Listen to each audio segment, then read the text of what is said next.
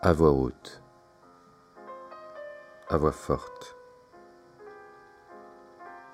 Dernier discours de Malcolm X, deuxième partie.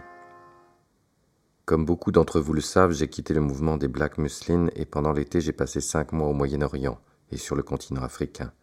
Pendant cette période, j'ai visité de nombreux pays dont le premier a été l'Égypte, puis l'Arabie, puis le Koweït, le Liban, le Soudan, le Kenya, l'Éthiopie, Zanzibar, la Tanganyika, qui s'appelle aujourd'hui la Tanzanie, le Nigeria, le Ghana, la Guinée, le Libéria, l'Algérie. Et pendant ces cinq mois, j'ai eu la chance de discuter longuement avec le président Nasser en Égypte, le président Julius Nyerere en Tanzanie, Jomo Kenyatta au Kenya, Milton Obote en Ouganda, Azikiwe au Nigeria, Nkrumah au Ghana et Sékou Touré en Guinée. Les nombreuses informations échangées avec les hommes et d'autres Africains sur ce continent au cours de ces entretiens ont élargi ma compréhension, et je le sens, mon acuité intellectuelle, car depuis mon retour, je n'ai eu aucun désir, d'aucune sorte, de me retrouver embourbé dans quelques querelles stériles avec des cervelles d'oiseaux, des esprits étroits qui font partie d'organisations. On y débat de faits trompeurs et qui ne mènent nulle part quand on essaie de trouver des solutions à des problèmes aussi complexes que le nôtre. Je ne suis pas ici ce soir pour parler de certains de ces mouvements qui sont en désaccord total les uns avec les autres. Je suis ici pour vous parler du problème auquel nous sommes tous confrontés et pour avoir, et pour le faire de façon très informelle. Je n'aime pas être tenu à être formel dans ma méthode ou ma façon de procéder lorsque je m'adresse au public parce que je trouve qu'habituellement la conversation dans laquelle je m'engage tourne autour des problèmes de race ou de choses raciales, ce qui n'est pas de ma faute. Je n'ai pas créé le problème de race. Et vous le savez, je ne suis pas venu en Amérique sur le Mayflower ou de mon propre gré. Notre peuple a été conduit ici malgré lui, contre notre volonté. Donc, si nous posons le problème maintenant, ils ne devraient pas nous blâmer d'être ici. Ils nous ont amenés ici. Pour défendre ma propre position, tout comme je l'ai fait plus tôt aujourd'hui à Colgate, je suis musulman ce qui signifie simplement que ma religion est l'islam. Je crois en Dieu, l'être suprême, le créateur de l'univers. C'est une forme de religion très simple, facile à comprendre. Je crois en un Dieu unique, et c'est simplement bien mieux comme ça. Mais je crois en un Dieu, et je crois que ce Dieu avait une religion, a une religion et aura toujours une religion et que ce Dieu enseignait la même religion à tous les prophètes. Il n'y a donc pas à se quereller à propos de qui était le plus grand ou qui était le meilleur, Moïse, Jésus, Mahomet ou quelques autres. Tous étaient des prophètes et venaient d'un seul Dieu. Ils avaient une doctrine, et cette doctrine était conçue pour apporter la lumière sur l'humanité, de telle sorte que toute l'humanité pouvait voir qu'elle était une et partager une sorte de fraternité qui pourrait être vécue ici sur cette terre. Je crois en cela. Je crois en la fraternité des hommes, mais en dépit du fait que je crois en cette fraternité, je dois être réaliste et comprendre qu'ici, en Amérique, nous sommes dans une société qui ne connaît pas la fraternité. Elle n'applique pas ce qu'elle prêche, elle prêche la fraternité mais ne l'applique pas, et parce que cette société n'applique pas la fraternité, ceux d'entre nous qui sont musulmans, ceux d'entre nous qui ont quitté le mouvement des Black Muslims et se sont regroupés en tant que musulmans dans un mouvement fondé sur l'islam orthodoxe, nous croyons en la fraternité de l'islam.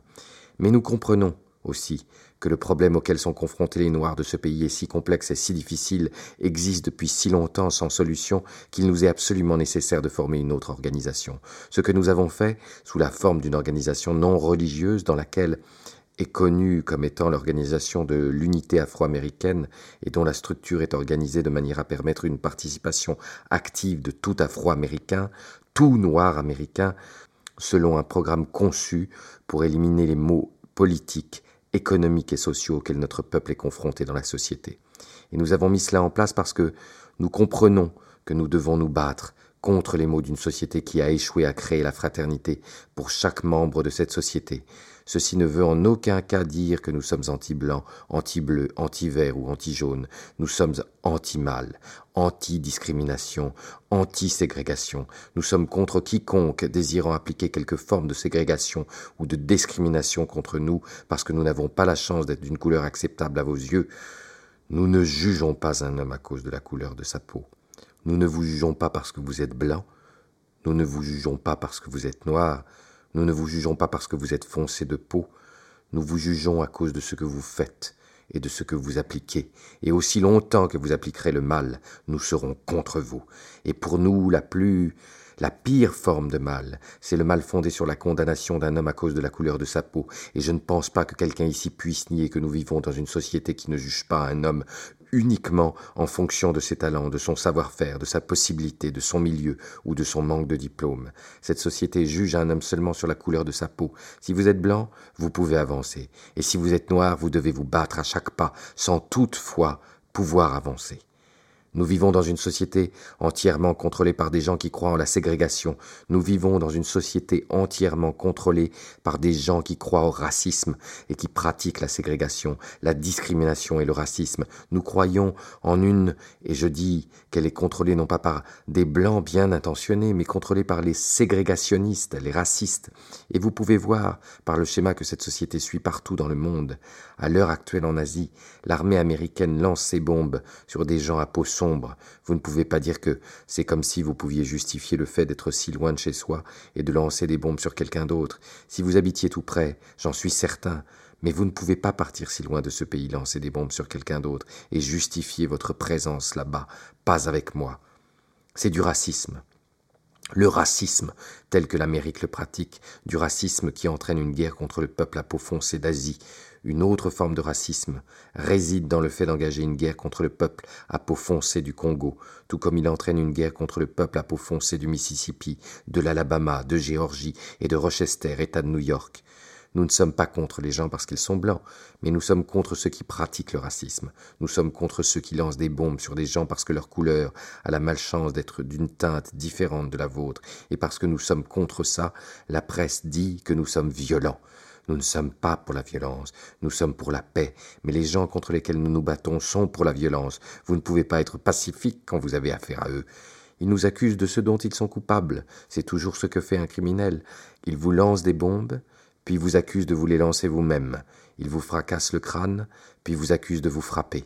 C'est ce que les racistes ont toujours fait. Le criminel, celui qui développe en une science son processus criminel, ils appliquent l'action criminelle. Puis, ils utilisent la presse pour faire de vous une victime. Voyez comme la victime est le criminel, et le criminel la victime. C'est ainsi qu'ils procèdent. Donc, ils n'aiment rien faire sans le soutien du public blanc. Les racistes, qui ont habituellement beaucoup d'influence dans la société, ne font pas un geste sans l'opinion publique à leur côté. Alors, ils utilisent la presse pour mettre l'opinion publique de leur côté. Lorsqu'ils veulent supprimer ou opprimer la communauté noire, que font-ils? Ils prennent les statistiques et par le biais de la presse les communiquent au public. Ils font apparaître que la criminalité est plus élevée dans la communauté noire qu'ailleurs. Quel effet cela produit? Ce message, c'est un message très astucieux utilisé par les racistes pour faire croire aux Blancs qu'ils ne sont pas racistes, que le taux de la criminalité dans la communauté noire est très élevé. Cela maintient l'image de criminel de la communauté noire. Et dès que cette impression est donnée, alors on rend possible où on trace la voie de l'instauration d'un État policier dans la communauté noire, tout en obtenant l'approbation complète du public blanc quand la police y entre et utilise toutes sortes de mesures brutales pour supprimer les Noirs, leur fracasse le crâne, leur lance des chiens ou des choses de ce genre, et les Blancs les suivent, parce qu'ils croient que tous là-bas sont des criminels. C'est ce que la presse fait cela, c'est de l'habileté, et cette habileté s'appelle, cette science s'appelle faire de l'image. Ils vous tiennent en échec par le biais de cette science de l'imagerie. Ils vous conduisent même au mépris de vous-même, en vous donnant une mauvaise image de vous. Certains d'entre nous ont ingurgité cette image et l'ont digérée, jusqu'à ce que, d'eux-mêmes, ils ne veuillent plus vivre dans la communauté noire. Ils ne veuillent plus approcher les Noirs eux-mêmes. C'est une science qu'ils utilisent avec beaucoup d'habileté pour faire du criminel la victime et de la victime le criminel. Par exemple, pendant les émeutes de Harlem, j'étais en Afrique, heureusement. Pendant ces émeutes, ou à cause de ces émeutes, ou bien après ces émeutes, la presse à nouveau a dépeint les émeutiers avec une grande habileté, comme étant des truands, des criminels, des voleurs, parce qu'ils s'étaient appropriés des biens. Maintenant, figurez-vous, il est vrai que des biens ont été détruits, mais considérons cela sous un autre angle. Dans ces communautés noires, l'économie de la communauté n'est pas entre les mains de l'homme noir. L'homme noir n'est pas son propre propriétaire. Les bâtiments dans lesquels il vit appartiennent à d'autres. Les magasins de la communauté sont tenus par d'autres. Tout dans la communauté et hors de son contrôle. Il n'a rien à dire en la matière, il ne peut rien faire, si ce n'est y vivre et payer le loyer le plus élevé en échange de l'habitation la plus médiocre. Payer les prix les plus élevés pour se nourrir, pour la plus mauvaise nourriture. Il est victime de cela, victime de l'exploitation économique, de l'exploitation politique et de tout autre type. Aujourd'hui, il est si frustré, tellement sous la pression de cette énergie explosive qu'il habite, qu'il voudrait attraper celui qu'il exploite. Mais celui qu'il exploite n'habite pas dans son voisinage. Il est seulement le propriétaire de sa maison, il est seulement le propriétaire de son magasin, il est seulement le propriétaire du voisinage. Si bien que lorsque l'homme noir explose, celui qu'il voudrait attraper n'est pas là, alors il détruit ses biens. Ce n'est pas un voleur, il n'essaie pas de voler vos meubles ou votre nourriture de médiocre qualité, il veut vous attraper, mais vous n'êtes pas là. Au lieu que les sociologues n'analysent le vrai problème tel qu'il est, n'essaient de le comprendre tel qu'il est. Ils utilisent la presse pour faire croire que ces gens sont des voleurs, des truands. Non, ce sont des victimes du vol organisé, des propriétaires organisés qui ne sont rien d'autre que des voleurs, des marchands qui ne sont rien d'autre que des voleurs, des politiciens qui siègent au gouvernement et qui ne sont rien d'autre que des voleurs complices des propriétaires et des marchands. Mais une fois de plus, la presse est habituée à faire de la victime le criminel et du criminel la victime. C'est de l'imagerie. Et tout comme cette imagerie est employée à l'échelon local, vous pourrez la comprendre mieux grâce à cet exemple pris au plan international. Le meilleur exemple et le plus récent témoignant de mes paroles se trouve dans la situation du Congo. Écoutez ce qui s'est passé. Nous nous sommes trouvés dans une situation où des avions lançaient des bombes sur des villages africains. Un village africain n'a aucune défense contre les bombes. Un village africain ne constitue pas une menace suffisante pour être bombardé. Les avions lançaient pourtant des bombes sur les villages africains. Et lorsque les bombes frappent, elles ne font pas la distinction entre les amis et les ennemis, elles ne font pas la différence entre les hommes et les femmes. Lorsque les bombes sont lancées sur les villages africains du Congo, elles sont lancées sur des femmes noires, sur des enfants noirs, sur des bébés noirs. Les êtres humains se retrouvent déchiquetés.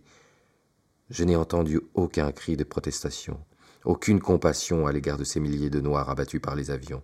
Et pourquoi n'y eut-il pas de cri de protestation? Pourquoi ne nous sommes-nous pas sentis concernés? Parce que, une fois de plus, très habilement la presse fait des victimes les criminels et des criminels les victimes. Mais c'est une chose que vous devez considérer et à laquelle vous devez répondre parce que il y a des avions américains, des bombes américaines, des parachutistes américains armés de mitrailleuses. Mais vous savez, ils disent que ce ne sont pas des soldats qui sont qu'ils sont simplement là-bas en service d'escorte, qu'ils ont commencé comme conseillers au Sud-Vietnam. Vingt mille hommes uniquement conseillés et uniquement en service d'escorte. Ils sont capables de commettre ces tueries et de s'en tirer à bon compte en les qualifiant d'humanitaires, d'action humanitaire, ou d'agir au nom de l'indépendance, de la liberté, toutes sortes de slogans retentissants. Mais c'est un crime de sang-froid, une tuerie, et c'est fait si habilement que vous et moi nous qualifions d'être subtils en ce vingtième siècle, sommes capables d'en être les spectateurs et de l'approuver, simplement parce que tout cela est perpétré contre des hommes à peau noire par des hommes à peau blanche. Bien que je vous cite cet exemple, vous pourriez me dire qu'est-ce que cela a-t-il à voir avec l'homme noir en Amérique? Et qu'est-ce que cela a-t-il à voir avec les relations entre noirs et blancs ici à Rochester? Vous devez comprendre une chose. Jusqu'à 1959, l'image du continent africain fut créée par des ennemis de l'Afrique. L'Afrique était dominée par des puissances extérieures dominées par les Européens. Et comme ces Européens dominaient le continent africain, ils créèrent eux-mêmes l'image de l'Afrique qui fut projetée à l'étranger. Et ils projetèrent une image négative de l'Afrique et du peuple africain, une image détestable. Ils nous ont fait croire que l'Afrique était un pays de jungle, d'animaux, un pays de cannibales et de sauvages. C'était une image détestable et parce qu'il réussissait si bien à projeter cette image négative de l'Afrique, nous qui, ici, à l'Ouest, étions d'ancêtres africains, les Afro-Américains, nous avons considéré l'Afrique comme un lieu détestable, nous avons considéré l'Africain comme une personne détestable, et se référer à nous comme à des Africains, c'était nous prendre pour des serviteurs, des enfants, ou parler de nous d'une façon dont nous ne voulions pas que vous parliez de nous. Pourquoi? Parce que ceux qui oppriment savent que l'on ne peut faire haïr les racines sans faire haïr l'arbre, vous ne pouvez pas haïr les vôtres sans finir par vous haïr vous-même. Et puisque nous avons tous des origines africaines, on ne peut nous faire haïr l'Afrique sans nous faire nous haïr nous-mêmes. Et ils l'ont fait, très habilement. Quel en a été le résultat? Ils se sont retrouvés avec 22 millions de Noirs ici en Amérique qui haïssaient tout ce qu'il y avait d'Africains en eux. Nous haïssons les caractéristiques africaines, nous haïssons nos cheveux, nous haïssons notre nez, la forme de notre nez, et celle de nos lèvres, la couleur de notre peau. Oui, nous les haïssons. Et c'est vous qui nous avez appris à nous haïr nous-mêmes, simplement en usant de votre stratégie astucieuse pour nous faire haïr la terre de nos ancêtres et le peuple de ce continent.